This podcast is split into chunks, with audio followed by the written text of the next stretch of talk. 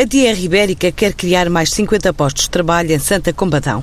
Esta empresa 100% internacional, de capitais italianos, está a fabricar portas a partir de uma unidade industrial onde vai investir cerca de 8 milhões de euros para conseguir fabricar também as chamadas portas corta-fogo, a partir de território português. É um projeto a concluir no prazo de um ano e em que estima criar pelo menos meia centena de empregos, adianta Rui Carreira, o administrador da empresa. Temos eh, tudo pronto em termos de projetos, a aprovação da Câmara, os terrenos, obviamente, já os compramos há bastante tempo, são adjacentes àqueles que já temos.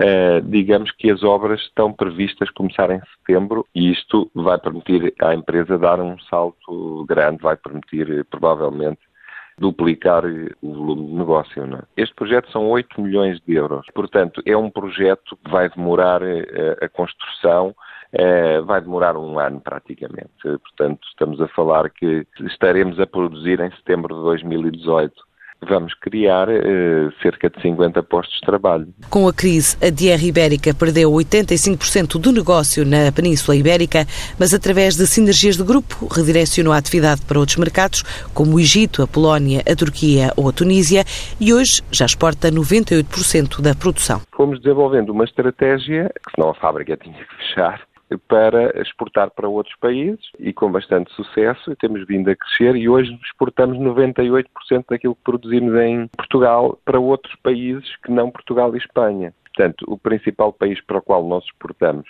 é a Polónia neste momento. Depois, como países importantes, temos o Egito, a Turquia, a Tunísia, e depois temos exportações de menos significado para 22 ou 23 países, depende.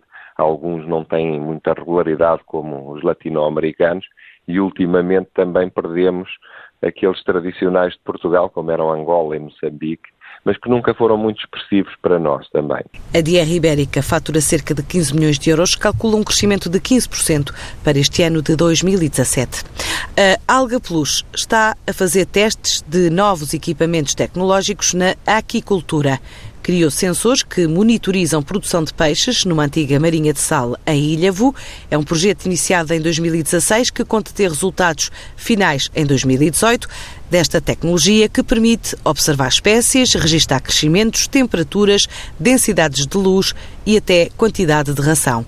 Esta empresa é uma das parceiras do projeto Aquatrópolis, escolhido pelo Compete 2020 para representar Portugal na campanha Europe in My Region tem por objetivo destacar boas práticas na utilização de sistemas de incentivos europeus. As empresas portuguesas estão pouco preparadas para novas regras na proteção de dados. Assim revela um estudo que envolveu várias entidades e o IAPMEI. A um ano da entrada em vigor deste novo Regulamento Geral de Proteção de Dados, só 3% das empresas assegura a conformidade com as futuras exigências de privacidade de informações pessoais.